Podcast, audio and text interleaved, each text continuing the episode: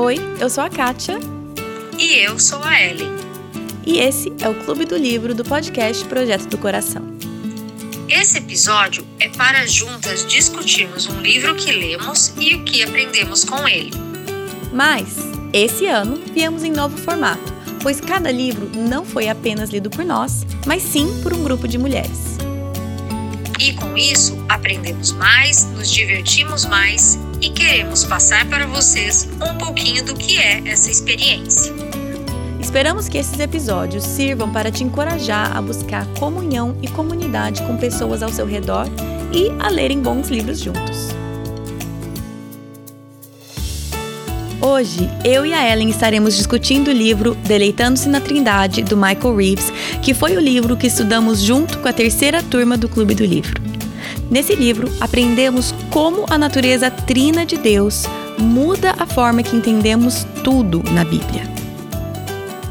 Quando ele fala desse amor de Deus, esse amor que transborda, é isso. A criação ela é um resultado desse amor do Pai, do Filho e do Espírito que transborda nessa criação que é bela e que é perfeitamente feita exatamente para refletir esse transbordamento desse amor. Ele diz assim, ó, como Deus Pai tem amado o Filho por toda a eternidade, é inteiramente característico dele prosseguir e criar outros para que também possa amá-los. A criação é a extensão externa desse amor, de forma que ele possa ser desfrutado por outros. A fonte de amor extravasou. O Pai deleitou-se tanto em seu filho que seu amor por ele transbordou, de forma que o filho seja o primogênito de muitos filhos. Então é bem isso, esse amor extravasou de forma que nós podemos hoje desfrutar também. Espero que, nessa próxima hora de podcast, você também se deleite em aprender mais sobre a Trindade.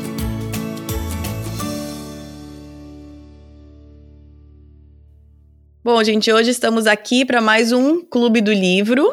Este é o terceiro episódio do Clube do Livro do ano, tem mais um, que vai ser o último. Mas eu e a Ellie, a gente estava conversando aqui e estamos até um pouco tensos para falar desse assunto, porque o livro é Deleitando-se na Trindade. E nós vamos falar sobre a Trindade, né, amiga? Vamos, vamos então, falar Trindade. então, por que, que a gente teve essa ideia ai, mesmo? Ai, ai. Alguém pois me lembra? É. Então vamos, olha, assim, eu tô falando desse jeito só porque a gente, nós, nós duas estamos sentindo peso aqui de falar sobre um assunto que a gente ainda sente que tá tateando muito nesse, né, nesse assunto, mas o livro é muito, muito bom. Eu falei desde o começo que muitas vezes a gente se esquiva de livro assim, desse jeito. Eu, eu só li esse livro, eu li um, um tempo atrás, um bom tempo atrás, quando o meu pastor indicou do púlpito. E na verdade eu escutei, aí eu comprei, enfim. Mas quando eu escutei o livro, eu adorei o jeito do autor, o, a, o jeito dele lidar com o assunto, o jeito que ele escreve, é, o tom que ele dá na escrita. O que, que você achou, Ellen? Então, isso que eu acho que torna a coisa um pouco mais leve. Porque, assim, realmente, o que dá para perceber é que ele tenta explicar a trindade, mas sem ser tão teórico e fazer a nossa cabeça fundir. É essa impressão que eu tenho. Na verdade, o tema, para mim, ele combina muito. Quando ele fala deleitando-se na Trindade, uhum. é isso. Ele vai explicando a Trindade de uma forma que acaba sendo um deleite. Eu, em vários momentos lendo o livro, me peguei admirada e amando mais a Deus, de entender as coisas e falar assim: gente, é muito amor. Gente, que Deus incrível. Meu, uhum. nunca parei para pensar nisso. Então, isso que é legal, porque na verdade eu acho que nem eu nem você tem aqui a pretensão de explicar a Trindade em um episódio. Você vai sair desse episódio falando: entendi tudo. Não Porque mesmo. Pra Se mim. Quiser ouvir, da, quiser ouvir da Trindade, escuta o episódio do Diogo, que isso tá melhor. Porque, gente, para mim, explicar a Trindade é tentar explicar o inexplicável. Sempre é. vai ter algum ponto que não fecha, parece que na minha mente não fecha. Mas não fecha, eu entendo, porque eu quero uma mente humana entender um Deus ilimitado, e não tem como. É. Mas eu gosto do livro pelo fato dele não querer explicar na nossa razão. Eu acho que ele tenta explicar usando um pouco da minha emoção e ele foi certeiro em fazer isso. Hum, porque identificando a minha emoção em alguns pontos para tentar explicar coisas racionais, ele me fez amar mais a Deus. E no fundo, eu não preciso entender a trindade, a trindade, eu preciso amar mais a Deus, que cada vez que eu amo mais, isso faz com que eu aceite mais coisas que eu não entendo. Então, assim, hum. para mim ele foi muito feliz nesse livro, muito feliz. Hum, sim. E deixa eu só, você já deu uma deixa aí, mas deixa eu também dar uma deixa aqui, gente. Nem eu, nem a Ellen é, primeiro, nenhuma das duas são formadas em teologia, e nós não estamos aqui, como a Ellen mesmo falou, para dar uma aula sobre trindade. Então, tenham muita graça e muita paciência conosco. A gente vai fazer o nosso melhor para não falar nenhuma besteira aqui, mas o que, que nós somos aqui? Somos duas amigas conversando sobre um livro que a gente leu. Nós não somos duas. É, mulheres teólogas que estão tentando te ensinar sobre isso. Vamos aqui conversar sobre um livro que a gente leu, que nos ensinou bastante. E é isso. A gente é metida. A gente é metida em assunto que não devia se meter, essa que é a verdade. Então, assim, né, entenda com essa lente. Mas, já queria entrar aqui na introdução, porque uma coisa que você falou, Ellen, eu quero puxar esse gancho. Eu achei interessante que você falou, por exemplo, não precisamos entender a trindade, porque realmente a nossa mente finita, no sentido ela não realmente compreende. Mas, ao mesmo tempo, na introdução, ele vai falar aqui sobre levar este pensamento ao extremo no sentido tipo, ah, já que eu não vou entender mesmo, nem vou me atrever a isso, ou deixa quieto, e, e, e, ele fala em vários momentos de, do perigo de tratar a trindade como um apêndice ao cristianismo, tipo, como um apêndice ao que eu vou estudar, tipo, ah, tá certo, Deus é trino, mas, né, a gente não mexe com isso porque é muito complicado. Fala comigo um pouco sobre o que, que ele fala na introdução, sobre a importância da gente compreender, e compreender de novo, né, não entender perfeitamente, mas a importância da gente focar e estudar e entender a Bíblia e quem Deus é a base, né, a, a luz de que ele é trino. É, ele fala que a natureza trina de Deus ela afeta tudo. O modo que ouvimos música e como oramos. Eu vou, vou ler aqui toda essa parte. Ela contribui para casamentos mais felizes, para tratarmos os outros com mais afeto, para a vida melhor na igreja. Ela dá segurança aos cristãos, molda a santidade e transforma a própria maneira de enxergarmos o mundo ao nosso redor. Sem exagero, o conhecimento de Deus muda o rumo da vida. E é verdade. a grande questão é uhum. é que, assim, quando a gente começa a entender um pouquinho sobre a Trindade e sobre como essa dinâmica funciona, é impossível não afetar outras áreas da sua vida. Por quê? Porque o falar da Trindade de Deus, eu estou falando de um relacionamento o primeiro relacionamento que existiu entre três pessoas que coexistem e que são o mesmo Deus, mas elas coexistem entre si. E esse relacionamento ele é cheio de nuances que muitas vezes a gente não para para pensar. Uhum. E quando eu penso em relacionamento, um relacionamento perfeito como a Trindade, isso vai refletir no meu relacionamento com meu marido, que é uma só carne comigo, vai refletir no meu relacionamento com meus filhos que nasceram de mim, com a igreja de Cristo, que é a minha família estendida, com os meus vizinhos não cristãos, que são alvos evangelísticos. Então, assim, a, a perspectiva de como você olha as coisas muda. Hum. Quando eu olho para um relacionamento perfeito, a perspectiva de outros relacionamentos meus mudam. Hum. E mudando essa perspectiva, molda a forma como eu enxergo o mundo. Por isso que ele fala: que tipo de música eu ouço, o que, que eu vejo na televisão, como eu gasto meu tempo. É incrível como tudo isso realmente é moldado pela Trindade, porque depois que você entende essa dinâmica, pelo menos um pouco, você começa a questionar uma série de coisas que você está fazendo, se está te aproximando mais desse relacionamento ou te afastando mais desse relacionamento. Então é muito, realmente é muito importante. E eu brinquei, né, falando que a gente é metida, se meter em assuntos que não devia. mas foi uma brincadeira, gente, porque teologia é coisa de mulher, sim, tá? Teologia é coisa de crente, de cristão. Então a gente deve sim buscar conhecer, porque o conhecimento de Deus vai trazer para nós um temor e esse temor vai aumentar o amor. É uma coisa que anda quase que junto, né? Sim, é. E eu usei essa citação que você falou, porque para mim é uma grande citação que, tipo, para mim vende o livro, entre aspas, no sentido que intriga. Mas como assim a, a, trindade muda tudo na minha vida? Eu lembro quando eu, quando eu li isso daí pela primeira vez no livro, eu pensei assim, ah, não, não, não é isso, não tem como. Mas aí você vê ao longo do livro, ele vai, e, e eu, acho, eu acho que uma das coisas que eu acho tão legal, que ele vai trazendo todas essas questões e mostrando realmente como a nossa compreensão da Trindade muda tudo. E até a gente estava falando no grupo, né? De novo, esses livros, todo esse ano de 2021, cada episódio de Clube do Livro, ele vem no final de um estudo com a turma que se inscreveu naquele clube do livro. Então, nós temos já nos reunido com essa. Na verdade, a, a última vai ser semana que vem, né? Mas enfim, é, estamos reunindo aqui com um grupo de mulheres e a gente está discutindo esse livro. E quase em toda reunião, me corrija se eu estiver errada, Ellen, mas alguém fala de alguma forma que, tipo, nossa, eu tô lendo minha Bíblia de uma forma diferente. Eu tô escutando as coisas e entendendo as coisas de forma diferente. Tem sido esse o feedback um pouco, né, Ellen? Exatamente, exatamente. Várias meninas do Clube do Livro falam isso e falam como mudou a forma até delas lerem o Evangelho, ler sobre Jesus, porque tem, tem uma outra nuance, né? E o legal isso. também da gente ver isso é que existe uma. Ele fala um pouco disso aqui na introdução. Existe sempre um perigo da gente moldar Deus de acordo com um padrão nosso. Uhum. Todos nós fazemos isso, né? Principalmente quando você é cristão de berço, que você a vida toda foi na igreja, ouviu tal, você começa a criar uma imagem pressuposta desse Deus de acordo com as suas expectativas.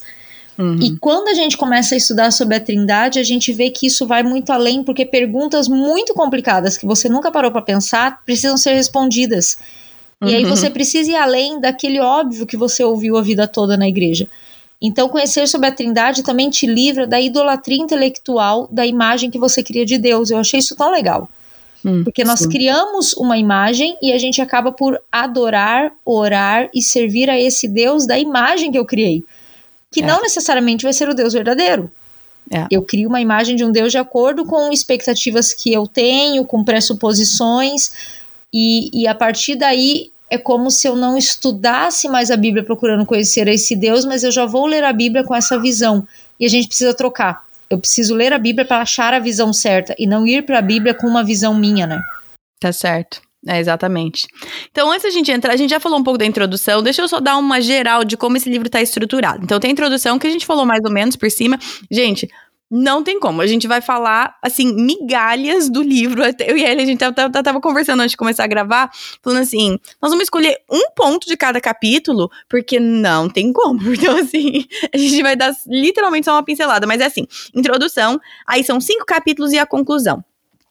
Os capítulos são o primeiro, que a Ellen já vai falar, né, que deu um boom na cabeça dela só o título do capítulo, certo? Exatamente. que é capítulo 1, o que Deus estava fazendo antes da criação. Eu lembro que a Ellen colocou no grupo, tipo, o quê? Como assim? e é, é. Aí depois vem criação, que é o capítulo que vai focar mais no amor do pai.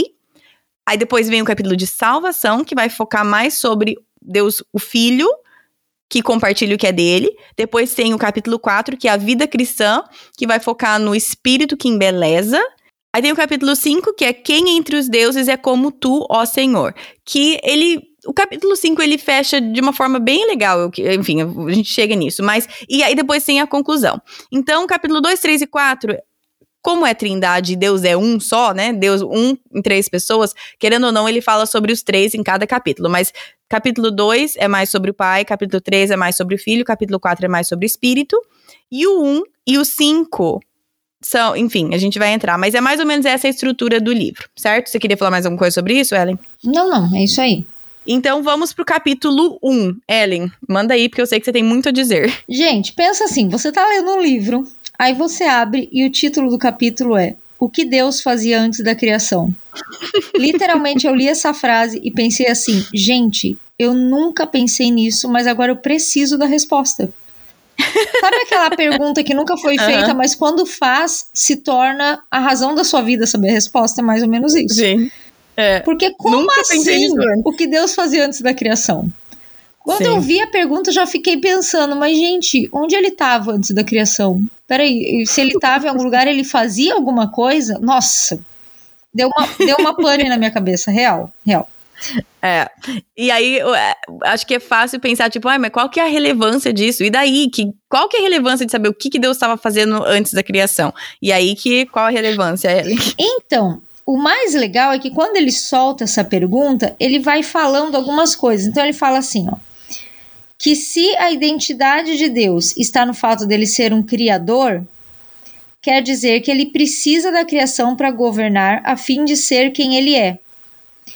Assim, apesar de todo o seu poder cósmico, esse Deus acaba se mostrando lamentavelmente fraco. Ele precisa de nós.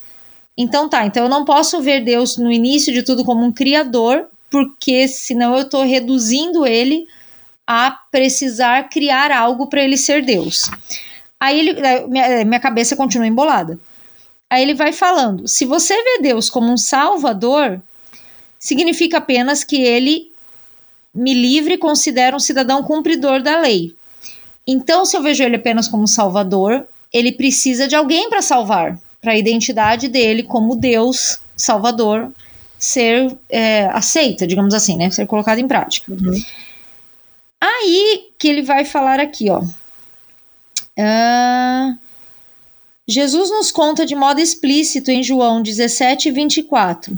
Pai, ele diz: Me amaste antes da fundação do mundo.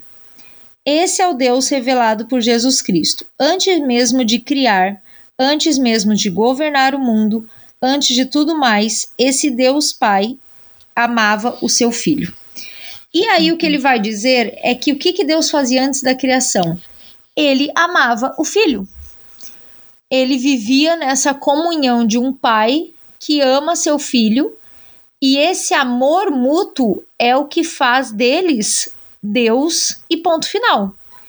Uhum. Então, isso quer dizer que a criação não veio por uma necessidade de Deus de criar algo. Tipo assim, ó, Deus não estava lá na eternidade, antes da fundação do mundo, meio entediado e pensando: o que eu vou fazer hoje? Olha, vou criar um uhum. mundo. Não, não é. Deus também não tinha necessidade de ter alguém com quem ele, ele se relacionasse, no caso, nós seres humanos. Porque tudo isso estava completo na própria comunhão que ele tinha com o filho dele, que ele tinha com Jesus. Então, quando tem toda essa, essa pergunta, o que quer trazer é Deus estava em comunhão com a Trindade, amando seu filho. A criação nada mais foi do que um transbordar desse amor. E isso eu achei muito legal. Hum. Que é esse transbordamento que desse, desse amor que é tão completo, tão pleno, tão significativo, ele extravasa todas as coisas e ele redunda numa criação para que a criação possa almejar e experimentar 1% desse amor que se vivia na eternidade. É, e eu acho que o ponto principal que você estava mesmo falando é que ele, ele, já começa o capítulo falando isso, porque é, como a primeira história da Bíblia é a criação, o nosso ponto de partida natural é ver Deus como criador, como você mesmo falou, né? E, e aí ele fala sobre os problemas da gente ver Deus primariamente como criador. Não me entenda errado, Deus é criador. Mas, antes de tudo, ele é pai. E ele Deus Pai, Deus Filho, Deus Espírito Santo se bastam entre eles, né? E é, o que, é o que a gente estava falando, né, Ellen? Qual que é o ponto principal que a gente entendeu desse capítulo? É a importância da gente entender que Deus não precisava criar nada para estar completo. Deus não precisa do nosso amor porque ele é trino. E aí, em muitos lugares desse livro, ele vai comparar é, o nosso Deus, né, o único Deus, com os deuses, por exemplo, da Grécia Antiga, ou Alá, ou outras imagens de deuses, né, aqui deuses de letra minúscula, tá, gente?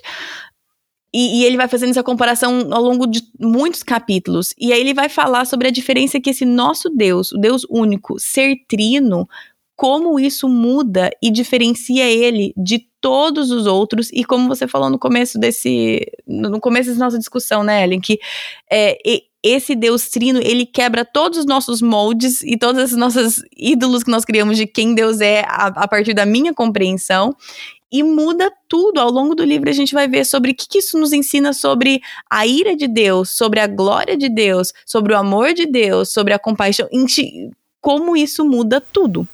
Sim. E é legal porque aqui, mais na frente, ele já vai falar uma coisa que já torna um pouco mais prática para nós. Ele fala assim: aqui está a própria excelência do evangelho. Como pai, porque é, antes ele está falando que o pai ama o filho e o filho é o amado. Isso. Então que tem essa, essa relação, né? Deus, pai, é a fonte principal de amor e Jesus, o filho, ele é o receptor desse amor. E dele fala assim, ó, como o pai é o amante e o filho o amado, Cristo torna-se o amante e a igreja a amada. Isso significa que antes de tudo, Cristo ama a igreja. Seu amor não é uma resposta oferecida só quando a igreja o ama. Seu amor vem primeiro e somente o amamos porque ele primeiro nos amou. Uhum. Olha que interessante que ele vai falando. Essa dinâmica também é replicada nos casamentos. O marido é o líder da mulher, amando-a como líder Cristo ama sua noiva, a igreja. Ele é o amante, ela é amada. Como a igreja, portanto, a esposa não fica tentando conquistar o amor do marido. Ela pode desfrutar dele como algo derramado sobre ela de forma liberal, máxima e incondicional. Pela eternidade, o pai ama tanto o filho que estimula o amor eterno do filho como resposta. Cristo ama tanto a igreja que ele estimula nosso amor em resposta. O marido ama tanto a mulher que estimula a amá-lo de volta. Tal é a excelência contagiante que se desdobra do próprio ser de Deus eu achei essa cascata que ele fala muito legal. Uhum, porque é realmente uhum, isso: é. o fato de Deus amar o filho incondicionalmente resulta no entendimento de que Cristo ama a sua igreja, que é a noiva, e a noiva não tem nada que fazer a não ser ser receptiva a esse amor. Uhum. Assim como o marido ama a sua esposa e nós somos receptivas a esse amor, e a coisa vai indo. Então, de novo, né, para quem entender a Trindade muda tudo, porque muda até a forma da gente entender realmente essa questão da salvação, uhum. das promessas de Deus para a igreja. É um amor que transborda independente da reação do outro. Porém, uhum. a reação do outro a esse amor incondicional sempre deveria ser de total entrega, assim como é a relação do pai com o filho. Uhum. Sim, exatamente. Então, se você já está confusa só pense no seguinte: esse primeiro, o que Deus estava fazendo antes da criação, o autor está querendo estabelecer aqui que o relacionamento entre a Trindade, Deus Pai, Deus Filho Deus Espírito Santo, sempre foi plena e perfeita. Não depende de nada que acontece após a criação. A essência de quem Deus é não depende da criação dele. Eu acho que esse é um dos pontos principais, certo? Exato, exato. E, e aí, então, vamos pro capítulo 2. De novo, gente, dá até dor no coração porque a gente tá pulando um monte de coisa. Então, leia o livro, porque vale a pena. Mas o capítulo 2 é criação é o amor do pai que transborda. E você já mais ou menos deu essa deixa, né, Ellen? Mas vamos entrar nisso, o amor do pai que transborda. É, esse aqui eu lembro que até no clube a gente comentou, eu falei que para mim a melhor forma de entender esse capítulo e essa questão do amor do pai que transborda, eu usei a, a ilustração do casamento, né? Que eu falei assim, uhum. a gente casa e a gente ama tanto o nosso companheiro, o nosso cônjuge, que vem os filhos. O que, que são os filhos? Os filhos, na verdade, eles são uma herança que Deus dá, que é um presente para celebrar esse amor. Então, o amor do casal uhum. é tão uhum. grande que ele transborda num outro ser. Tipo, a gente, a gente precisa ter outros seres que saíram de nós dois para uhum. expandir esse amor, sabe? Assim, é como se fosse um amor tão grande que eu preciso que outros seres nasçam a partir desse amor que, que é a junção de nós dois. Então é mais uhum. ou menos isso, quando ele fala desse amor de Deus, esse amor que transborda, é isso. A criação ela é um resultado desse amor do Pai, do Filho, do Espírito, que transborda nessa criação que é bela e que é perfeitamente uhum. feita, exatamente para refletir esse transbordamento desse amor. Aqui, ó, uh, nessa parte aqui do livro, ele vai complementar, vai falar isso que eu estou dizendo, né? Mas de outra forma. Ele diz assim, ó. Como Deus Pai tem amado o Filho por toda a eternidade, é inteiramente característico dele prosseguir e criar outros para que também possa amá-los. A criação é a extensão externa desse amor, de forma que ele possa ser desfrutado por outros. A fonte de amor extravasou. O Pai deleitou-se tanto em seu filho que seu amor por ele transbordou, de forma que o filho seja o primogênito de muitos filhos. Então é bem, eu gostei dessa relação que ele faz de nós sermos Jesus ser nosso irmão mais velho, né? Que ele é o primogênito de muitos irmãos. Uhum. Então é bem isso. Esse amor extravasou de forma que nós podemos hoje desfrutar também. De novo, não é que Deus precisava de alguém para amar, mas Deus queria dar a chance da gente poder fazer parte desse conjunto de amor que já existia. Uhum. Então, assim, o privilégio é nosso. Não uhum. tem nada a ver com necessidade de Deus. É um privilégio total que ele nos dá de poder fazer parte dessa família onde Jesus é o irmão mais velho e experimentar esse amor extravagante. Uhum. Sim, e que diferença que faz a gente entender a criação, até como você falou sobre o outro capítulo, sobre esse efeito cascata, ou sobre algo que vem do excesso do amor, né, entre, entre a trindade, como o transbordar mesmo do amor, ao invés da imagem de um Deus criador como um Deus que tá, sei lá, entediado e vai montar um castelinho de Lego pro próprio entretenimento dele. Vamos ver, né? É, é muito diferente isso. E aí, ele tem muito. Nesse livro, ele tem muitas, tipo, caixinhas que trazem algum, sei lá, alguma compreensão extra, mas estão meio à parte, né? Sei lá, ele vai enxertando alguns conhecimentos extras é, ali. É como se fossem uns insights que ele tem e ele põe numas caixinhas que ele traz um pouco de história também para você tentar entendendo esse quebra-cabeça. Isso, porque ele também vai citando muitos é, teólogos, filósofos que vão construindo a nossa imagem de quem Deus é, né? Então, ele, nesse daqui, ele fala sobre um puritano, é, Richard Sibbs, Richard Sibbs, sei lá como é que falaria em português. É, mas ele fala sobre esse, ele é um pregador e teólogo puritano, e ele era conhecido como o pregador da boca de mel, no sentido que ele era tão, pelo jeito, amoroso, agradável de estar se perto. Não sei o que, que você entendeu dele. Sim, isso aí, isso aí. Isso. Aí, uma coisa que ele fala, que ele, ele cita desse Richard Sibbs, é que ele falava que é a nossa visão de Deus que nos molda mais profundamente. Nós nos tornamos como aquilo que adoramos. Então, por que, que é tão importante a gente entender a criação como um transbordar do amor de Deus Pai? E não como algo que ele estava entediado, um Deus, um Deus singular, não um Deus trino, estava entediado e vou fazer algo para me entreter ou para me agradar. Porque nós nos tornamos aquilo que nós adoramos e a nossa visão de Deus nos molda profundamente. E aí tem uma parte aqui que ele cita o Cibs, eu vou pedir para você ler ela em português. Pode ler aí. É, ele disse: Os guiados pelo Espírito de Deus são semelhantes a ele eles têm uma bondade comunicativa e expansiva que ama espalhar-se. Em outras palavras, conhecendo o amor de Deus, ele tornou-se amoroso, e seu entendimento de quem Deus é o transformou em um homem, um pregador e um escritor de genialidade magnética. Essa amabilidade brilhou em sua pregação. Ela ainda resplandece em seus escritos e, observando sua vida, fica claro que ele contava com uma capacidade realmente extraordinária de cultivar amizades cordiais e duradouras. Ele tinha se tornado como seu Deus. Isso me chamou muita atenção, muita atenção, porque ele se tornou como Deus, justo como Deus que ele adorava, ou seja, a compreensão que ele tinha de Deus.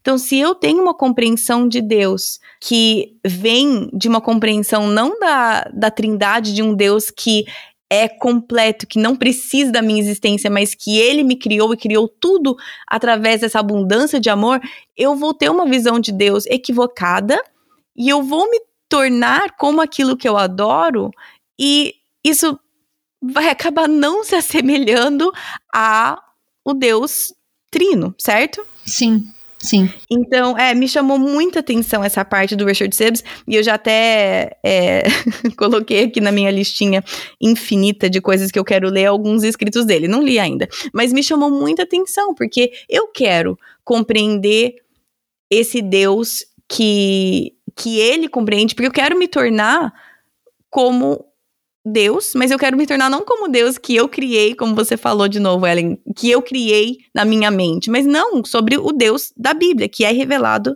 é, de forma trina na Bíblia.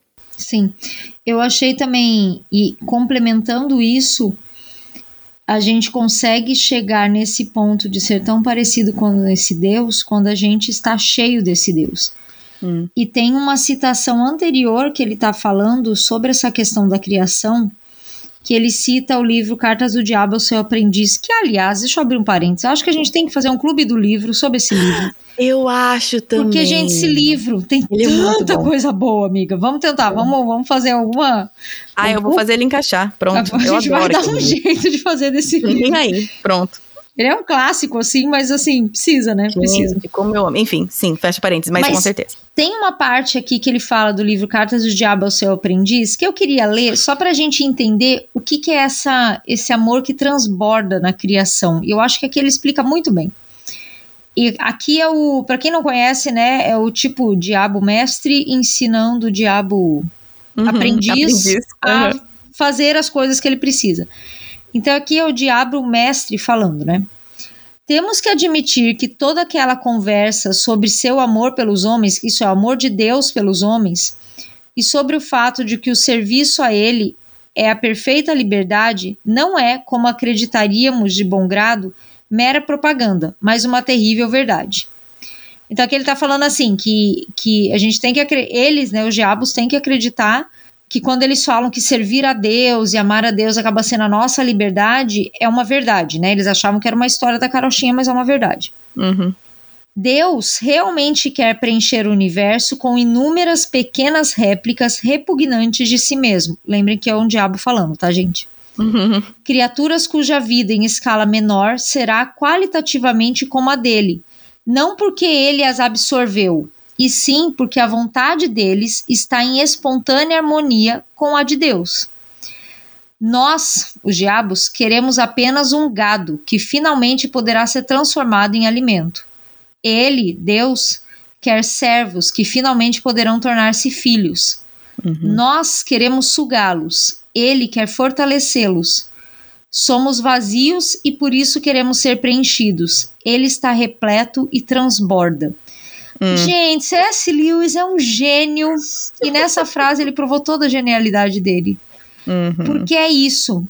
Se não fosse esse amor que transbordou na criação, nós continuaríamos vazios, porque nós Uhum. somos vazios e precisamos ser preenchidos. E por isso a gente preenche com imagens, com ideias, com pressuposições, porque nós somos vazios e precisamos ser preenchidos. E quando esse amor repleto de Deus transborda e a gente busca esse amor, é isso que vai nos preencher. Sim. E daí mais na frente ele vai falando do porquê então dessa criação e ele fala assim: o filho, Jesus, não é apenas a origem motivadora da criação.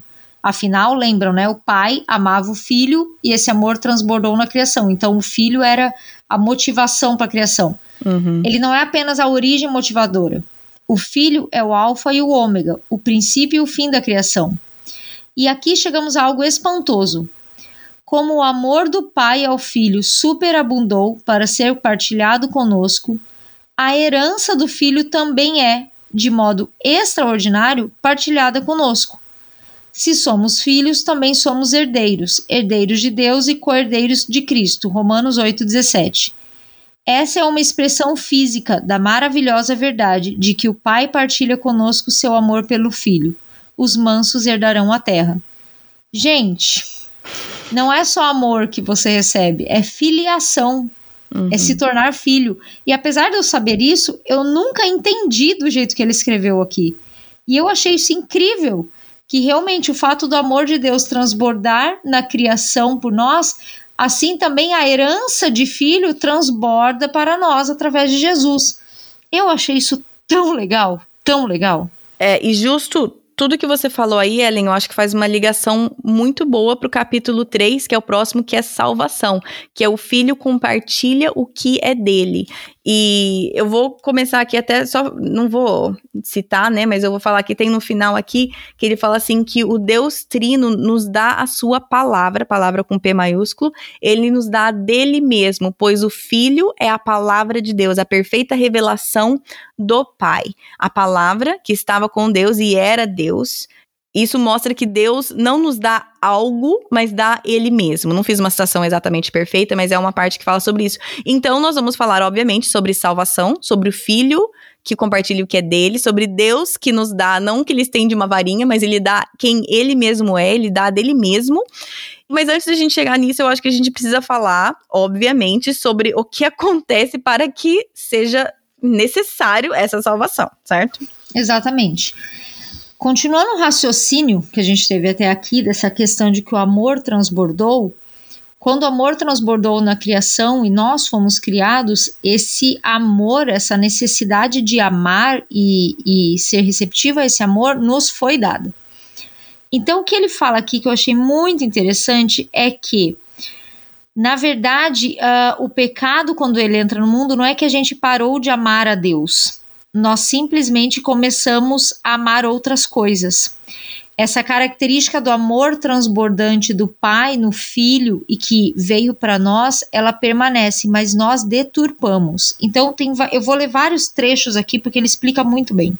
Uhum. Ele fala assim: então, o que deu errado com Adão e Eva? Adão e Eva não pararam de amar. Eles foram criados como amantes, à imagem de Deus, e eles não podiam desfazê-lo. Na verdade, o amor deles mudou Criados para amar Deus, passamos a amar nós mesmos e qualquer coisa, menos Deus. Isso vemos no primeiro pecado de Adão e Eva. Eva toma e come o fruto proibido, porque o amor a si mesma e obtenção de sabedoria para si superou qualquer amor que ela poderia ter tido em relação a Deus. O problema é mais profundo do que as ações ou comportamento. O ato de pecado era apenas a manifestação da mudança no coração Agora Eva deseja o fruto mais do que ela deseja a Deus. E aí ele vai trazer essa questão de que o nosso amor se desviou. Uhum. Então, ó, o foco do nosso amor desviou. A gente não deixou de ser amantes como Deus era do filho. A gente continua com essa característica, mas nós desviamos esse amor. Como Deus Pai sempre olhou para além de si no filho e vice-versa, Eva também foi criada para olhar além de si, para olhar como Deus e para deleitar-se em Deus como origem de toda vida e bondade. Uhum. Então aqui ele está explicando. Assim como o pai sempre olhou para o filho e amou o filho, e o filho não recebe esse amor e guarda para ele, mas ele é receptivo ao pai e ele vem ao mundo como salvador receptivo a esse amor da criação. Eva foi criada para olhar para fora de si.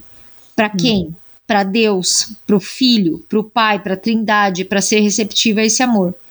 Porém, agora Eva estava se voltando para dentro de si, para amar a si mesma.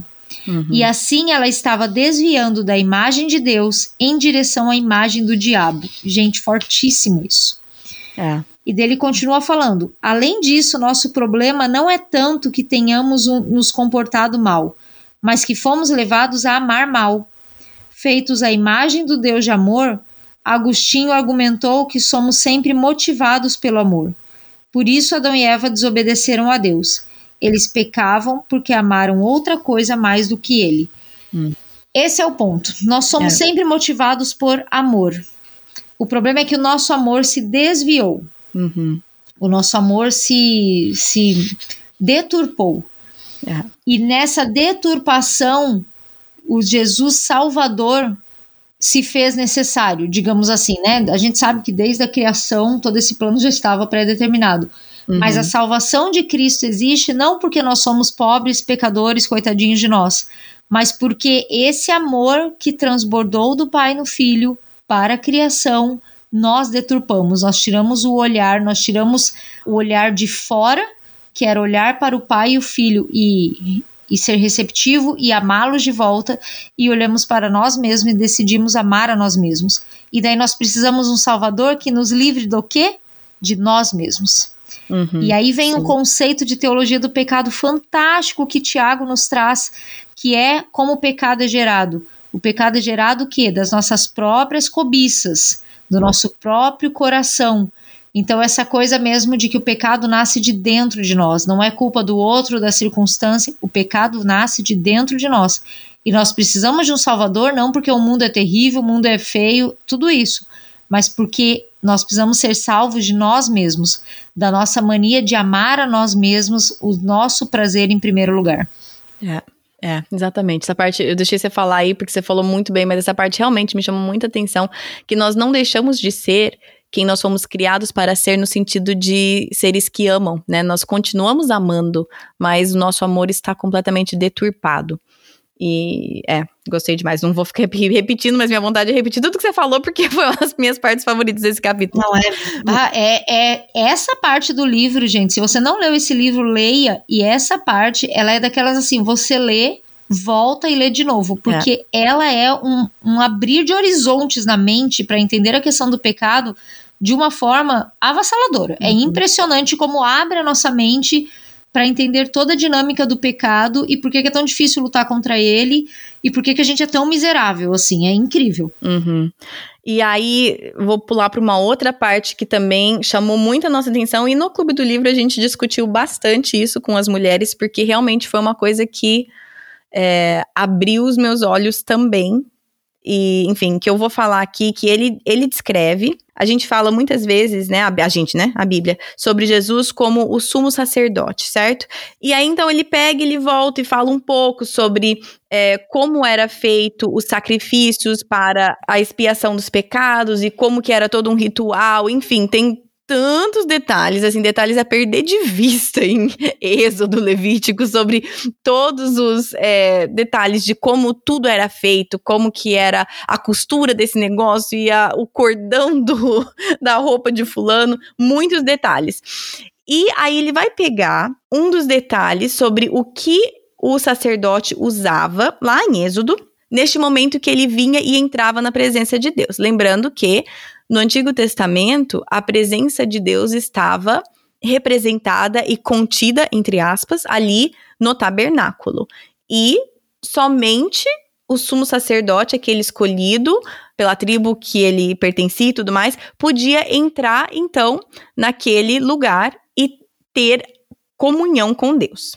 Aqui, depois vocês podem ler Êxodo capítulo 28, do versículo 15 a 29, é onde ele explica como foi construído uma placa que esse sacerdote usava no peito, que tinha 12 pedras preciosas para cada tribo, né, de Israel, e cada pedra tinha o nome da tribo ali inscrita naquela pedra. E era uma placa que ele colocava no peitoral quando ele entrava ali na presença de Deus. E isso era então para é, isso era para representar as doze tribos. Então, assim, como só o sumo sacerdote podia entrar na presença de Deus para fazer aquela expiação pelos pecados, esse peitoral representava: eu estou aqui trazendo os pecados das doze tribos para pedir perdão, para ser santificada. Então, assim, aquele peitoral representava ele trazendo todo mundo junto, mais ou menos isso. Exato, isso. Então, o sumo sacerdote entrava ali na presença de Deus com as pessoas de Deus como se fosse no seu coração. Isso que, eu, isso, isso. que o livro escreve aqui. E aí ele pega e liga isso com aquele momento quando Jesus estava ali no jardim de Getsemane, João 17. É aquele versículo que muitas vezes a gente fala, né? João 17, 20, eu até abri aqui para eu poder ler aqui, que fala é, minha oração não é apenas por eles, rogo também por aqueles que crerão em mim por meio da mensagem deles. Que é quando Jesus ora especificamente por mim, por você, né, por nós aqui hoje, que somos aqueles que crerão em mim por meio da mensagem dos discípulos, né? Ele não está orando somente pelos discípulos, mas por todos aqueles que virão a crer em Jesus por meio da mensagem deles. Então, neste momento, em, em, Ju, em João 17, ele está ali perante Deus Pai, com as orações, e ele está fazendo isso com o povo de Deus no seu coração, que ele fala, né? Minha oração não é só por eles, mas oro por todos aqueles que crerão em mim. Aí ele fala assim, em outras palavras, como o sumo sacerdote de Israel simbolicamente trazia as pessoas de Deus perante o Senhor com aquela placa no seu coração, também Cristo nos traria nele perante o Pai.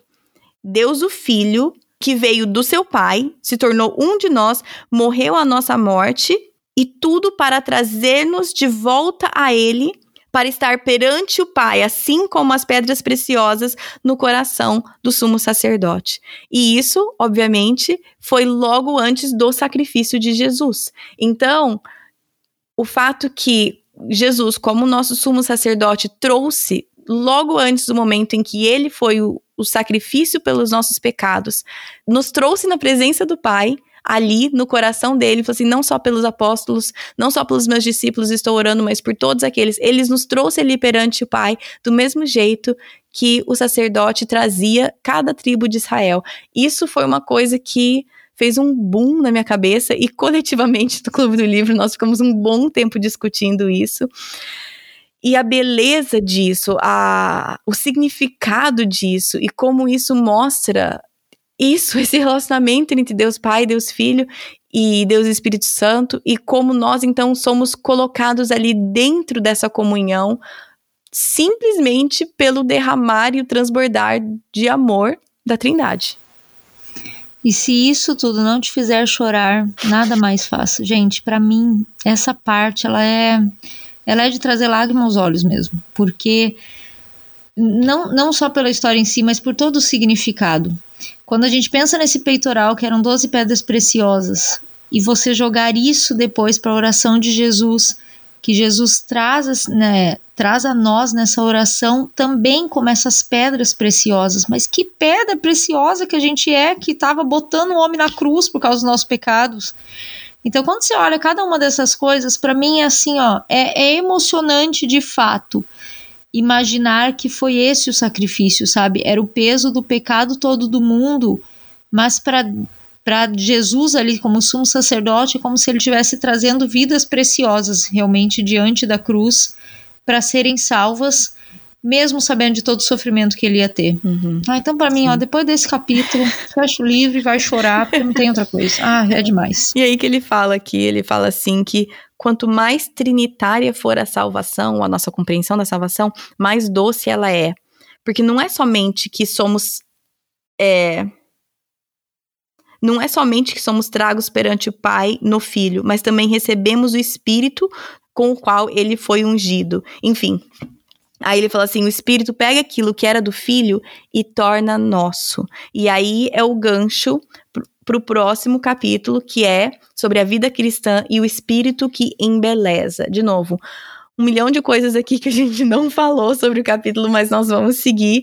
E agora o capítulo 4, a vida cristã, o espírito embeleza. Só, só rapidinho antes de entrar no 4 e complementando o que você falou lá no início, quando a gente foi falar do capítulo 3, eu só queria reforçar que tudo isso que a gente falou, né, de Jesus se entregar e nos representar nisso, é aquilo que a Kate falou no início da palavra sendo entregue. Uhum. Que, porque ele faz aqui realmente uma coisa muito legal de falar que outras religiões você recebe uma coisa física, né? Por exemplo, você recebe o Alcorão, é onde Allah falou, então vai lá e lê, e era isso. Tem outras religiões que você recebe um manual de ritos e de regras, segue elas e é isso. E no cristianismo, não. Deus não jogou a Bíblia lá de cima e falou: Tó, lê esse livro aí e dá um jeito. E se manteve distante de nós. A grande questão é essa: ele não deu um livro para manter-se distante de nós. Não. Ele encarnou esse livro. Né? No princípio era o Verbo. Jesus encarna esse livro e ele vem e habita não só conosco, mas num corpo como no, o nosso. Isso. Então, realmente é uma é uma trindade que se dispõe a sair de toda a sua glória e se colocar perto dos pecadores, coisa que nenhuma outra religião tem um Deus que fez. Hum. Nenhuma outra tem tamanha proximidade dos pecadores, sempre tem uma certa distância esse Deus. Sim. Então é, é fantástico quando a gente pensa que Jesus é a palavra encarnada mesmo, que não só foi dado um livro, mas foi dado uma pessoa que viveu aquele livro para a gente entender é fantástico. Sim. E aí, então, entramos no capítulo 4, O Espírito em Beleza. E eu, no, no Clube do Livro, eu, eu joguei algumas das minhas dúvidas, porque eu não vou mentir que esse estudo do Espírito Santo é uma das coisas que mais existe confusão, assim, na minha mente. Eu gosto muito, mas é onde mais existe confusão e eu me sinto menos é, menos pronta para falar. Mas tem muita coisa muito boa nesse capítulo, então eu vou, né, evitar fazer o que eu fiz no Clube do Livro, que é jogar minhas perguntas meio sem pé nem cabeça e deixar todo mundo confuso. Mas vamos lá, o espírito que embeleza. É, é que logo no início ele dá uma definição que Lutero escreve, que ele fala assim: a primeira coisa que a crença no espírito significa é que, por minha própria razão ou força, não posso crer em Jesus Cristo, meu Senhor, nem vir a Ele. Mas o Espírito Santo me chamou pelo Evangelho. Então aqui ele já meio que define esse papel, entre aspas, de que o Espírito é aquele que vai fazer essa ligação entre o ser pecador e o ser santo e um conseguir se relacionar com o outro, né? Uhum, sim. E ele fala aqui uma definição de morte e de vida. Morte é quando os nossos corações se viram para longe de Deus e vida é se voltar para Deus, conhecer a Deus. Isso me chamou muita atenção. Então, o Espírito vem para trazer vida, que é o quê? Voltar os nossos corações para Deus. E aqui ele comenta, ele fala assim: Minha nova vida começou quando o Espírito abriu meus olhos. Aqui está a luz, né, que o Espírito traz. E conquistou o meu coração. Aqui está o calor do Espírito para Cristo. Então, pela primeira vez, comecei a apreciar e amar Cristo como o Pai sempre fez. E por meio de Cristo, pela primeira vez, comecei a apreciar e amar o Pai como o Filho sempre fez. Foi assim que começou e é assim que a nova vida prossegue. Ao revelar-me beleza, o amor, a glória e a bondade de Cristo, o Espírito acende em mim um amor cada vez mais profundo e sincero por Deus. E uhum. ao estimular-me a pensar cada vez mais em Cristo, ele me faz mais e mais semelhante a Deus, menos obcecado comigo mesmo e mais ligado a Cristo. Então, não adianta. É, uhum. É, aqui, várias vezes que ele fala do Espírito Santo, ele faz como que é essa ligação? É o Espírito que acende aquela luzinha, que acende aquele amor, que acende para fazer essa ligação mesmo. Uhum, sim, e é no, uma coisa que eu gosto aqui, mais no começo do capítulo, que ele fala assim: essa vida que o Espírito dá, ele não é algo assim abstrato, não é que ele me dá uma coisa, ele dá dele mesmo. Aí ele usa exemplo do sol, né? Assim como o sol dá dele mesmo, da própria luz e do calor do sol, é, Deus também nos dá dele mesmo. Ele fez isso dando o Filho e também faz isso nos dando o Espírito. É dele mesmo. Ele não pega e vivifica a, a minha vida que eu tenho aqui dentro de mim. Não.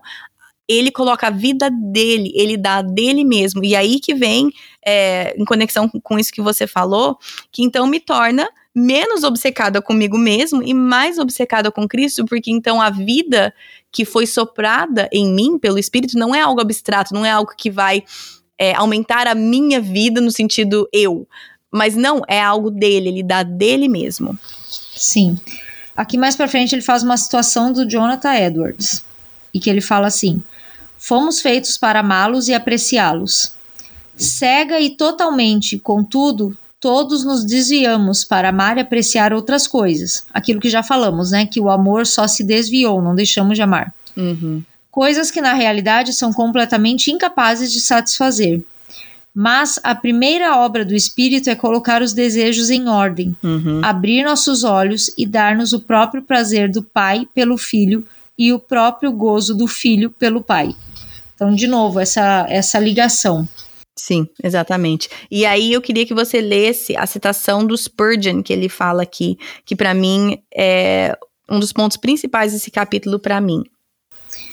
É sempre obra do Espírito Santo afastar nossos olhos do eu para Jesus, mas a obra de Satanás é o oposto disso, pois ele está constantemente tentando fazer-nos estimar a nós mesmos no lugar de Cristo. Jamais encontraremos felicidade contemplando nossas orações, nossos atos ou nossos sentimentos. O que Jesus é, não o que somos, dá descanso à alma. Se quisermos vencer Satanás de vez e ter paz com Deus, isso deverá ser feito fixando os olhos em Jesus. Hum, ou seja, para mim, é, o que eu entendo disso é que o Espírito Santo é aquele que constantemente vira os meus olhos para Jesus e não para mim mesmo. E ele constantemente está me ajustando, tipo, é para lá, é para lá, não é suas pró seus próprios atos, não é seus próprios sentimentos, é o que Jesus é, não o que você é que vai trazer descanso para você. Enfim, isso, essa citação do Spurgeon é, é, quase como se fosse o. De novo, eu não quero diminuir aqui o Espírito Santo de forma nenhuma, mas é como se ele fosse sempre tipo naquelas cadeiras que fica, naquelas cadeiras giratórias, ele sempre, tipo, tá me ajustando. Não, é pra lá, é, é pra lá. pra, pra eu virar o meu olhar é, pro lugar certo. Tem uma outra citação que complementa essa também, que fala também. Só mudaremos o que amamos quando algo provar-se mais desejável a nós uhum. do que o que já amamos. Logo, sempre amarei o pecado e o mundo até que sinta de verdade que Cristo é melhor. Uhum. É aquela que a gente falou até no Clube do Livro, né, também, que o pecado só será amargo quando Cristo se tornar doce. Uhum. Então não adianta, é esse trabalho realmente do Espírito de desviar o olhar e voltar para Cristo, voltar para Cristo. E por que, que é tão importante? Por que, que é tão importante eu sempre lembrar de. Não, eu sempre não, né? O Espírito Santo sempre me lembrar que não sou eu, que esse mundo não é sobre mim, mas sobre Cristo. E eu quero ler essa frase bem no final do capítulo, que ele fala que eu achei demais, que é assim: Se eu não aprecio Cristo, não falarei sobre ele. Ou pior, talvez fale, mas sem amor e prazer. E se minha boca de fato revela meu coração, as pessoas ouvirão sobre o Cristo indesejado. E quem gostaria disso? Hum. A verdade é que a minha vida, o meu testemunho, o meu evangelismo é norteado por onde está o meu olho e por onde está o meu amor. Então, se no fundo, no fundo, apesar de ser um cristão que vai na igreja todo domingo, eu amo muito mais a mim, ao meu prazer e vivo para isso do que a Cristo, é sobre esse Cristo que eu vou falar. Uhum. Esse Cristo em que eu, eu não tenho verdadeiro prazer, eu não tenho verdadeiro conhecimento, esse Cristo que é um acessório Uhum. do meu dia. Sim. E quem quer um Cristo acessório? A gente já tá com muitos acessórios. É. Então, para mim, essa frase ficou tão séria de entender que é muito além do que só a minha comunhão com Deus que é prejudicada. Uhum. A comunhão dos outros, a possível conversão de outros através do meu testemunho é prejudicado. Porque o tipo de Cristo que eu apresento com a minha vida ou com minhas palavras, se não é um Cristo que realmente eu aprecio, eu amo e eu venero, ele vai ser só mais um acessório. Uhum, sim. E aí eu preciso falar sobre mais um pedaço aqui desse capítulo que me chamou demais a atenção, que ele fala sobre né, o, o espírito que une, que traz união. Aí ele fala sobre a importância da gente entender aqui o Deus trino, não um Deus singular. Porque ele fala assim: unidade para um Deus singular seria uniformidade, ou seja, todo mundo igual, né? Aí ele fala assim, mas não, unidade para um Deus trino quer dizer união. Eu tô aqui falando com a Ellen, tipo, como que tá em português? Não sei o quê, porque eu não gostei do jeito que eles traduziram. Mas não que eu tenha um jeito melhor de traduzir, mas é que tem uma palavra em inglês, eu vou tentar explicar aqui, que é o ser um, né? Que somos chamados, né? Que, que eles sejam um como eu sou um com meu pai e tudo mais, aquela parte que Jesus fala. Ou seja, ser um, esse ser um se Deus fosse essa pessoa singular, seria que todos sejam iguaizinhos, que sejam uniformes, que sejam todos como eu, né? Porque um Deus que é uma pessoa seria assim.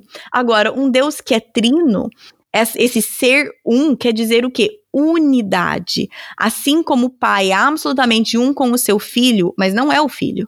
Também Jesus ora que os cristãos também possam ser um, mas não que eles possam ser todos iguais. Isso me chamou demais a atenção. E Ellen, eu vou pedir para você ler o parágrafo inteiro que está logo abaixo dessa citação de 1 Coríntios.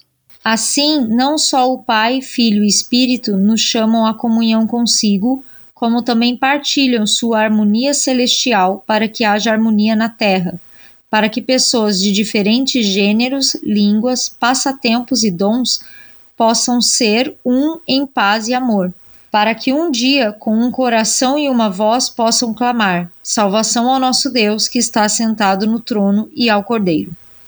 E é isso que a família de Deus, pela própria existência, torna conhecido ao mundo: que o Deus de harmonia é a esperança de paz mundial, que ele pode reunir e reunirá inimigos, rivais e forasteiros em uma família amorosa sob seu cuidado paterno. Isso, assim, tá cheio de estrelinha aí no, meu livro, porque o quê?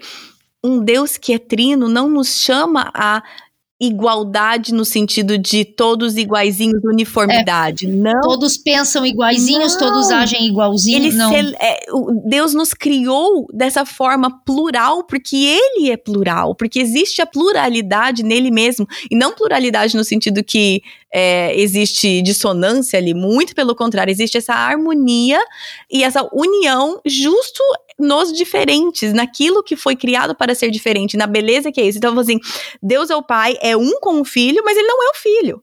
né? E Deus, Deus o Filho e Deus o Pai são um com o Espírito, mas não são o Espírito. E ou seja, nós fomos criados para ser um, um com o outro, mesmo sendo que nós temos todas as nossas características que nos diferenciam um do outro.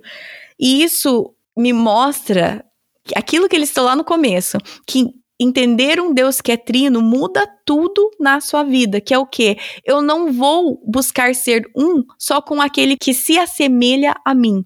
Não ser um assim, né? Uma só carne, tipo casamento, mas acho que vocês entenderam o que eu quis dizer. Né? Eu não vou buscar unidade somente com aqueles que se assemelham a mim, porque a Trindade nos mostra um modelo completamente diferente disso. É, é não tem nem o que falar, é isso. É, é. isso. E, e, que remete àquela situação que você fez do diabo e seu aprendiz, como que o diabo é vazio, ele busca aquilo que o preenche. Deus não, ele é cheio e ele transborda. Enfim, poderia ficar falando aqui. Ai, gente. Ai, ai. Mas enfim, então capítulo 2, 3 e 4, Deus Pai, Deus Filho, Deus Espírito. E agora ele encerra o livro com o capítulo 5, que é Quem entre os deuses és como tu, ó Senhor. Vamos entrar neste, Ellen, que aqui eu achei interessante que ele vai falar, e você pode me corrigir se eu estiver errada, mas principalmente sobre três pontos, pelo menos para mim, que parece que às vezes a gente enrosca, que é sobre a santidade de Deus, a ira de Deus e a glória de Deus. E compreendendo essas três coisas à luz de tudo que nós temos aprendido sobre um Deus que é trino. Então, aqui ele vai falar da santidade, daí ele começa com um pressuposto básico, né? Que o que é santidade? Quando a gente pensa nessa palavra, o significado básico é que é ser separado. Uhum. E daí ele diz: Mas aqui nossos problemas começam, porque naturalmente penso que sou amável. Assim, se Deus está separado de mim, eu presumo que o problema esteja nele. Porque se eu sou uma queridona, por que, que Deus é santo e quer estar separado de mim, né? A santidade dele parece mais uma rejeição da minha alegre e saudável amabilidade. E dele vem dizer o que, que quer dizer esse separado, esse santo. Aí eu gosto como ele escreve, que ele fala assim, ó. Arrisco-me a acabar com a minha alegria? Eu preciso. Pois a verdade é que sou frio, egoísta e perverso, cheio de trevas e sujeira. Deus é santo, separado de mim, precisamente porque ele não é assim. Ele não está separado de nós por ser metido, mas pelo fato de não existirem nele esses traços repulsivos que há em nós. Uhum, sim. É, eu acho interessante bem essa parte que ele, ele fala assim que a gente acha que essa santidade de Deus, aí ele até no começo ele fala assim, as pessoas dizem coisas tipo, sim, Deus é amoroso, mas ele também é santo, como se a santidade fosse uma coisa não amorosa, ou esse lado meio frio de Deus, né? Onde Deus deixa de ser amoroso. Aí a gente imagina, talvez, tipo, ah, então é, tá lá com o narizinho empinado, sou santo. Quando na verdade nós que somos assim, né? Igual você falou assim, será que eu estrago aqui minha própria ilusão aqui? Porque nós somos essas pessoas frias, que o nariz empinado, nos achando demais, e Deus está. Sim, Deus é separado de nós justo por esse nosso comportamento. E aqui ele volta lá no início do livro falando que a santidade do Deus triuno é a perfeição, a beleza e a pureza absoluta do que? Do amor entre pai e filho. Uhum. Não há nada contaminado ou abusivo nesse amor. Portanto, ele é santo. Mas o meu amor, lembra lá de Adão e Eva, é por natureza uhum. integralmente perverso e mal orientado. Então, essa santidade, ela vem exatamente para dar essa distinção. Porém, compreender a santidade de Deus me leva a compreender o que, que é uma vida de piedade, que é o que ele vai continuar falando na frente. Que quando eu entendo isso, eu entendo que é uma vida de piedade, que é uma vida que busca esse amor altruísta e esse amor pleno sem esperar nada em troca e fora de mim mesmo. Uhum, então, sim. essa santidade de Deus, ela nos ajuda, quando Jesus fala, né, ser de santos porque eu sou santo, o Deus fala, o que ele está querendo dizer é busquem esse tipo de amor. Esse uhum. amor que olha para fora, que olha para mim, que não olha para os seus próprios interesses, e daí a gente vai para um milhão de textos bíblicos, inclusive 1 Coríntios 13, que mostra o que é o verdadeiro amor, né? Uhum. E aí tem um parágrafo aqui que eu acho muito interessante que ele fala assim. Lê para mim, Ellen, por favor, que senão a minha tradução fica ruim. A bela e amorosa santidade desse Deus torna a verdadeira piedade ardente, atraente e deliciosa. Ela não envolve tornar-se mais mesquinho, pois esse Deus não é mesquinho. Santidade para Deus, disse Edwards, é como a beleza e doçura da natureza divina. Consequentemente, cristãos que brilham ao refletir a luz do sol da, justi da justiça brilham com o mesmo tipo de esplendor, os mesmos compassivos, doces e agradáveis raios. E conhecer o Deus que é amor e desfrutá-lo significa, de forma essencial, tornar-se como ele é, amoroso. Uhum, sim, me chamou muita atenção. Ou seja, ter uma visão correta de Deus também é ter uma visão correta de santidade. E aí depois ele vem e fala sobre a ira de Deus, certo?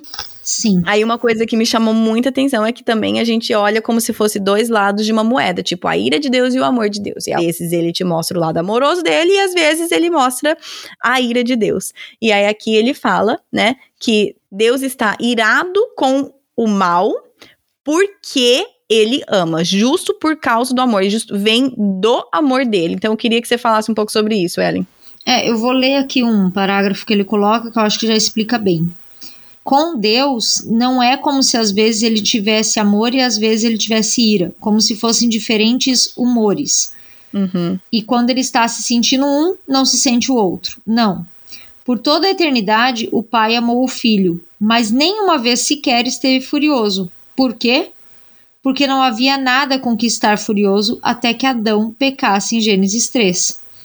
Assim, a ira de Deus por causa do mal, de Gênesis 3 em diante, é algo novo.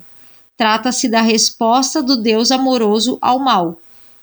E daí ele vem falar que é exatamente porque esse amor perfeito existe, quando entra o pecado que deturpa esse amor, é que Deus revela a sua ira, digamos assim, né? Aí ele, ele mostra a sua ira porque contrapõe essa natureza divina dele que ele espelhou em nós. Então, uhum. realmente, uma coisa está ligada à outra e não desassociada. E é por isso que é o equilíbrio perfeito, né? Uhum. Porque Deus não se ira como nós por qualquer motivo. Sim. De novo, nós temos uma ira deturpada porque temos um amor voltado para quem? Para nós.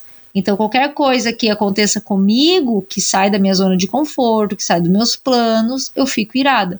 Uhum. E Deus se ira contra aquilo que é contra a natureza, aquilo que distorce esse amor que ele providenciou. Sim. Então é uma ira santa, porque é uma ira é, direcionada para o ponto certo, né? Uhum. Aí ele dá um exemplo como ele fala assim: no puro amor de Deus, ele não pode tolerar o mal. Aí ele fala assim: isso faz, ele, né, fala assim: isso faz total sentido para mim como um pai. Se eu ficasse ali bocejando e, né, distraído enquanto as minhas filhas estão sofrendo, provaria que eu não as amaria. Mas é exatamente porque eu as amo que eu odeio a ideia de qualquer mal vindo a elas. Aí ele falou assim: então, quanto mais o nosso pai onde não existe nenhuma escuridão, nos ama. E isso não pode ser diferente com a reação que ele tem como mal, né? É, aqui ele fala, tem outro parágrafo que explica bem também. É, a ira do Deus triuno é exatamente o oposto de uma falha de caráter ou de um lado sombrio nele. Uhum. É a prova da sinceridade de seu amor, de que ele realmente cuida, foi o que você falou, né? Do pai com filho. Isso, é. Seu amor não é condescendente e hesitante, é furioso, potente e comprometido. E aqui está a nossa esperança. Por meio de sua ira, o Deus vivo mostra-se verdadeiramente amoroso. E mediante sua ira, ele destruirá toda malícia, para que possamos desfrutar dele no mundo purificado, o lar da nossa justiça. Uhum, sim. É, eu acho que a, a melhor forma de entender essa questão da ira e do amor é realmente esse exemplo que você deu de pai e filho, né?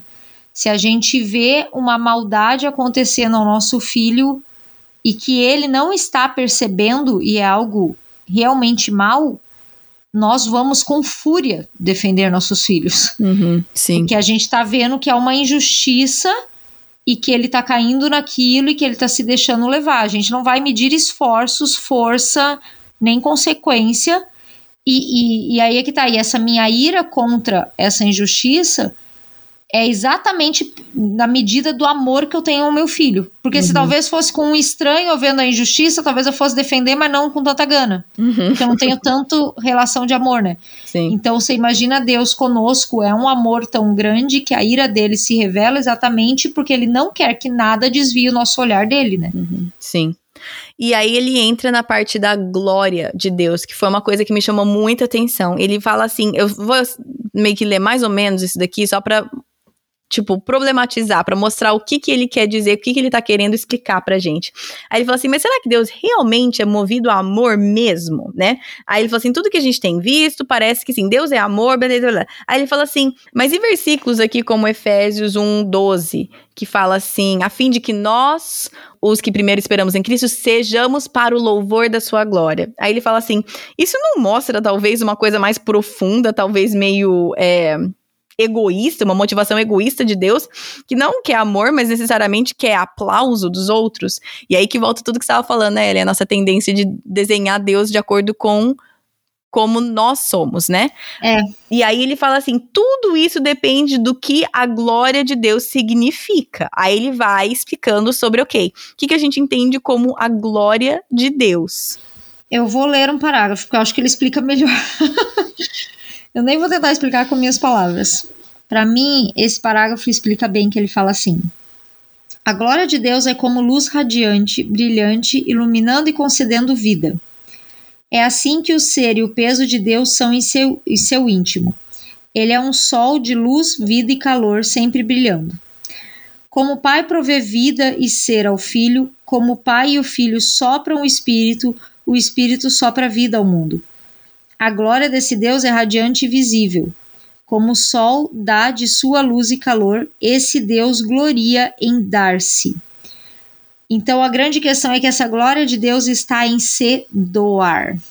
Uhum. Se doar na criação, se doar, se doar com o Filho, se doar com o Espírito nos revelando. E, e, e, até voltando um pouco dessa frase que você leu, ele fala assim: isso tudo quer dizer que glorificar a Deus não é sobre inflar ou melhorar ou expandir a Deus. Isso é impossível com o Deus que já é superabundante e transborda com vida. Ao invés, quando damos glória a Deus, estamos simplesmente devolvendo a Ele aquilo que já é dele e declarando que Ele é quem ele realmente é. Aí ele fala aqui, né, de Salmo 29, 2, que fala assim: dê ao Senhor a glória devida ao seu nome. Ou seja, quando eu, por exemplo, quando eu penso nisso, na minha visão, quando alguém me elogia, me aplaude, alguma coisa assim, me infla, faz eu, eu ou seja, acrescenta aquilo que eu sou.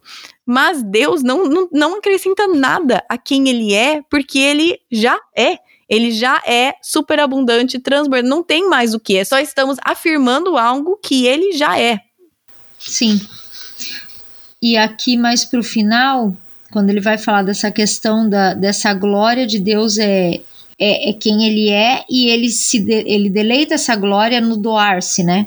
Uhum. Quando faz a criação e tudo. Aí aqui no final ele coloca assim: peguem seus lenços, porque essa é outra parte que é impossível quase não chorar.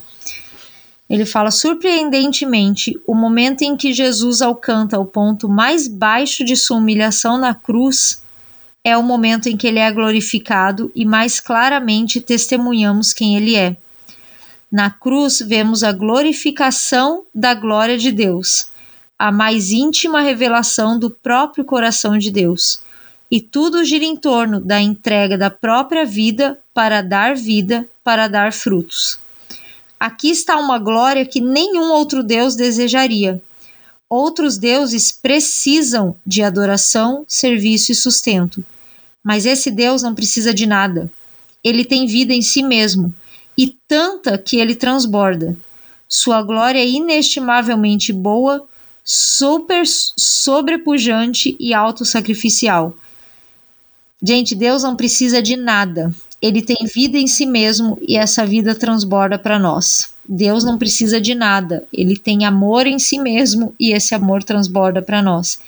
Então, quando chegou nesse capítulo para mim, é o ápice realmente dele explicar tudo que ele falou desde lá do início e contrapõe essas pressuposições que a gente tem de falar da, da glória, como você bem estava falando, né, que é receber aplausos, quando na verdade você vai vendo que a Trindade A glória da Trindade o tempo todo está em dar, dar, dar, dar.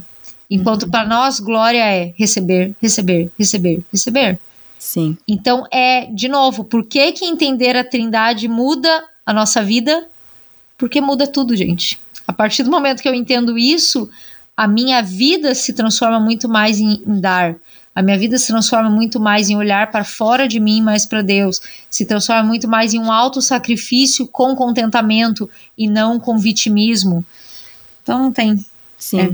E aí eu quero terminar este livro com essa parte no finalzinho que ele fala sobre aquela famosa frase do Nietzsche que Deus está morto. E uhum. ele fala assim: na verdade, é, Deus está morto é onde a verdadeira fé começa. Vou pedir para você ler, Ellen, porque eu senão vou estragar com a minha tradução. Pois na cruz. Na cruz, Cristo, a glória, condena a morte e todas as falsas ideias sobre Deus.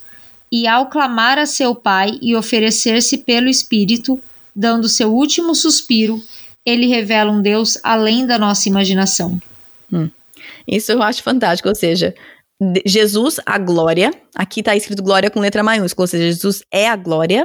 Ele completamente condena essas falsas ideias de Deus e esse Deus, essas falsas ideias de Deus, morre. E ele grita para o seu pai e se oferece a si mesmo pelo Espírito, com seu último fôlego de vida e revela um Deus além dos nossos sonhos.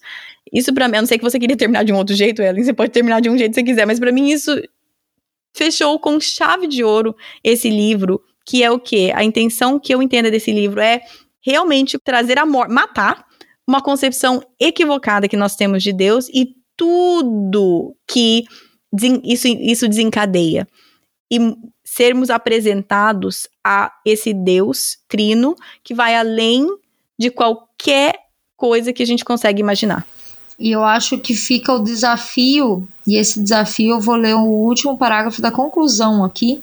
Hum. Com tudo que a gente viu, fica um desafio para nós, que é bem pessoal mesmo.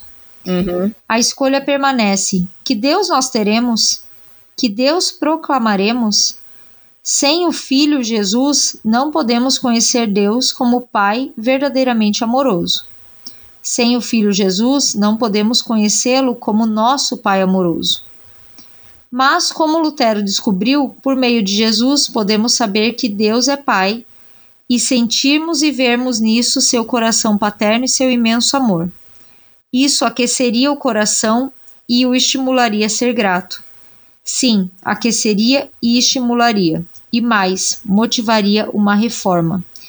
E eis o meu desafio: que a gente faça uma reforma nas nossas concepções da Trindade e nas nossas concepções de Deus para termos uma visão correta. E isso começa quando a gente perde o medo de estudar assuntos tão tensos assim. Começa quando a gente perde o medo de encarar livros mais teológicos para sair um pouco da nossa conhecimento raso de Bíblia e aprofundar um pouco mais. Porque essa reforma interna do conhecimento de Deus faz uma reforma extraordinária externa nos faz viver de uma forma diferente e contemplar um Deus diferente. Pelo menos para mim, gente, eu posso dizer que ao terminar este livro, é, não, não sei explicar, mas assim, sabe quando você tem um amigo, que é bem amigo, até que a pessoa te confidencia algo muito pessoal da vida, e daí você sente assim, nossa, agora essa amizade é de verdade? Uhum. Porque assim, não, não tem mais nenhuma barreira, uma intimidade completa. Uhum. Para mim, eu sinto isso quando eu terminei de ler esse livro. Parece que agora eu tenho uma intimidade diferente com Deus, pelo conhecimento mesmo. Algumas coisas abrem os meus olhos na forma de ver a vida, na forma de fazer escolhas, na forma até de encarar o pecado. E foi bem o que você falou. Se Deus está morto e ali está a glória dele, é onde ele mais foi glorificado, até a forma de valorizar a cruz, que muitas vezes fica passada assim para nós, vira comum, né? Então que seja esse o desafio, né? Que a gente faça uma reforma em todos os nossos conceitos bíblicos para se tornar mais bíblica. Amém. Ellen, posso pedir para você encerrar com uma oração? Sim. Obrigada, Senhor, porque a tua palavra ela é viva e eficaz e O Senhor deu sabedoria a tantos homens para escrever livros que às vezes nos explicam aquilo que a gente não entende. Mesmo sabendo que a tua palavra é viva e quer falar conosco, como somos tão limitadas, Deus. Acho que todas as vezes que eu orei aqui nesse clube do livro, eu agradeci pelos autores e é fato. Como é bom poder ler livros que abrem a nossa mente de uma forma tão impressionante, com assuntos que o Senhor queria que a gente já conhecesse desde o primeiro versículo da Bíblia, Pai. Obrigada porque a tua palavra é coerente, porque aquilo que o Senhor é foi revelado em Jesus e foi anunciado a nós através do Espírito Santo. Obrigada porque podemos ter livre acesso a essa trindade tão perfeita, tão completa, tão complexa e ao mesmo tempo tão acessível a nós. Te louvo porque foi um crescimento grande com esse livro que tivemos, com todas as mulheres ali, as 30 participantes do Clube do Livro testemunharam isso. Eu peço que o próximo Clube do Livro aconteça a mesma coisa uhum. e que a gente prossiga em conhecer ao Senhor cada vez mais. E que essa reforma na nossa mente, no nosso coração, possa moldar a forma como a gente vive como cristão e assim fazer diferença no mundo. Em nome de Jesus. Amém. Amém. Gente, se eu falasse para vocês o alívio que foi meu e da Ellen a hora que a gente terminou de gravar esse episódio, nós duas, assim, fizemos assim, ufa! Porque a gente tava, até falei no começo do episódio, né? A gente tava meio tensa pensando como, como que nós vamos gravar um episódio sobre este livro.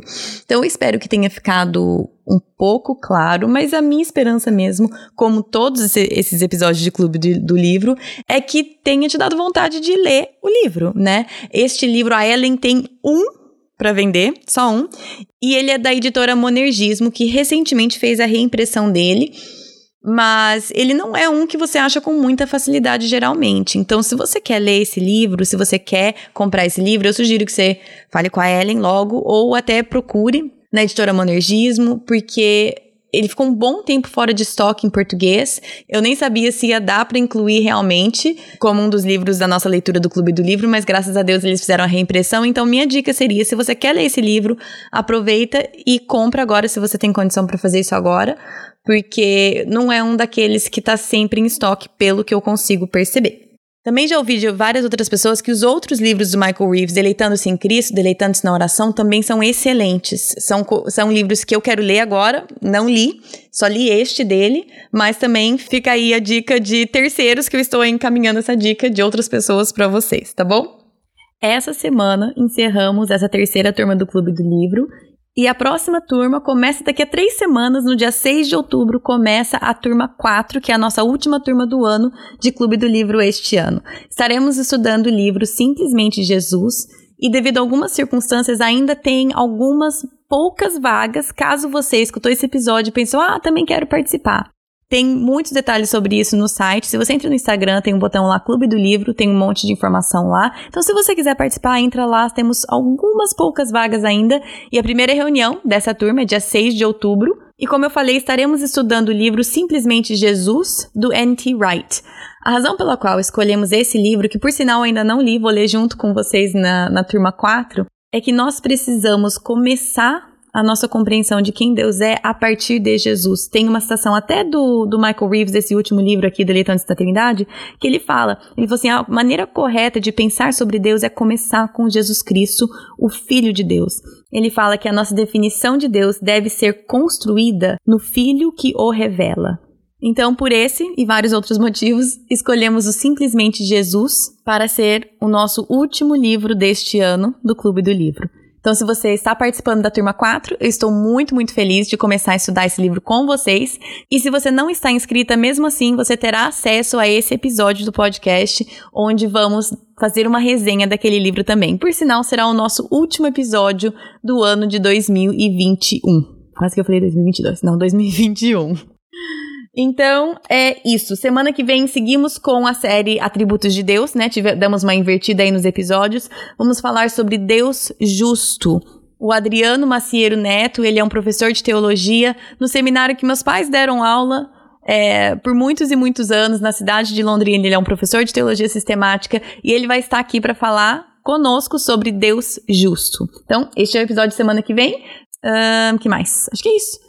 Se você quiser seguir o podcast nas redes sociais, no Facebook é Projeto do Coração, no Instagram é arroba PDC Podcast. O site é projetodocoração.com. Lá tem um post para cada episódio com todos os recursos, todas as séries que já fizemos, todos os episódios, todos os materiais para imprimir, tudo que tem lá tá tudo no site. Se você, ah, eu lembro de tal episódio, coloca lá na barrinha de busca o nome do episódio, o que você lembra do episódio, o assunto, seja o que for que você vai achar tudo lá no site, tá bom? Bom final de semana para vocês e até semana que vem. Na Bíblia, em Miqueias 5:5, está escrito que ele será a sua paz. Se eu acredito na Bíblia, eu acredito que apesar das minhas circunstâncias, ele será a minha paz. Meus filhos estão tocando terror dentro de casa? Ele será a minha paz. Estou me sentindo culpada por não passar mais tempo com os meus filhos? Ele será a minha paz. Tô cansada de ter as mesmas brigas de sempre com meu marido?